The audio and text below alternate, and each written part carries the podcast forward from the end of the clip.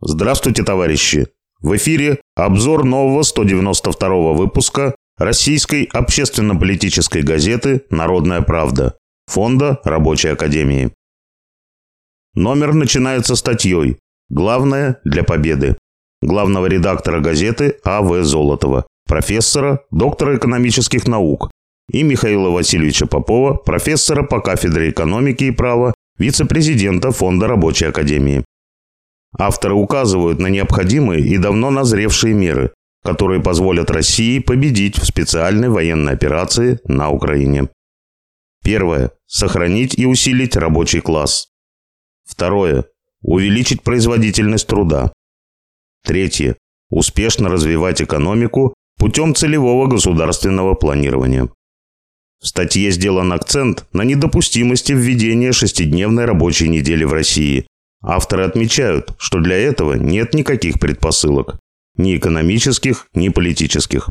А есть лишь желание капиталистов нажиться на сверхэксплуатации рабочих. Дана критическая оценка умысла главы ВТБ Костина провести очередную масштабную приватизацию. В «Народной правде» опубликовано заявление Центрального комитета общественного объединения «Рабочая партия России» о недопустимости приватизации вооруженных сил и необходимости мобилизации всех сил для борьбы с американским фашизмом на Украине. В заметке «Большому кораблю большое плавание» редакция рассказывает об итогах 15-го съезда Фонда Рабочей Академии, Фонда содействия обучению рабочих, и поздравляет Виктора Ивановича Галко кандидата экономических наук, ректора университета рабочих корреспондентов, преподавателя Красного университета с избранием на должность президента Фонда Рабочей Академии. Красное радио ФРА присоединяется к поздравлениям, желает фонду и дальше достигать поставленных целей. Большая часть номера посвящена главному событию марта 2023 года – Российскому комитету рабочих семинару Фонда Рабочей Академии и Федерации профсоюзов России.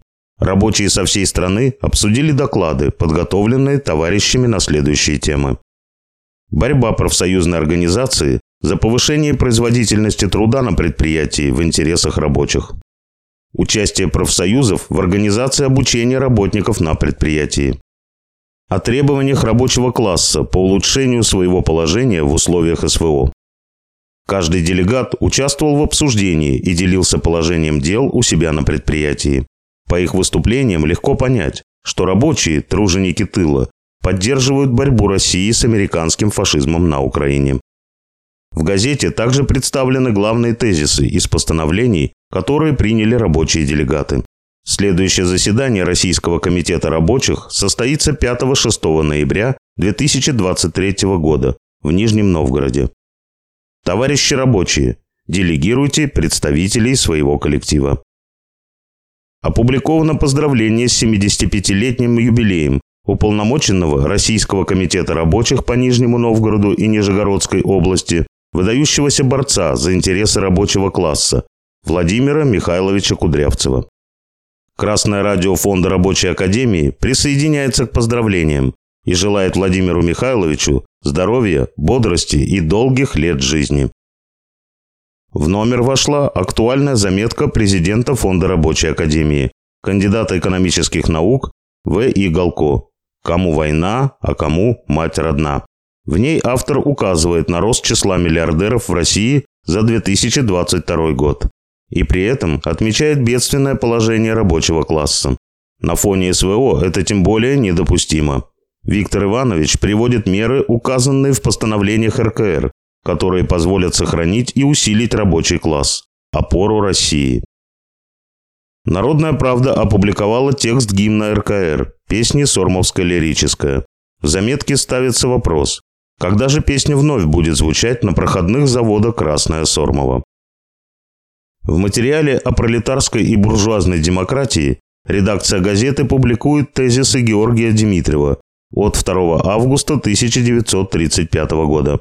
В ней приводится позиция коммунистов, которым не безразлично, какая форма буржуазной диктатуры господствует в капиталистической стране. Буржуазная демократия или фашизм. Коммунист должен отстаивать демократические завоевания и бороться за их расширение как при буржуазной, так и при пролетарской демократии. Товарищ читатель, газета «Народная правда» издается на средства и пожертвования от передовых рабочих и интеллигентов. Печать и распространение каждого номера обходится в 110-130 тысяч рублей.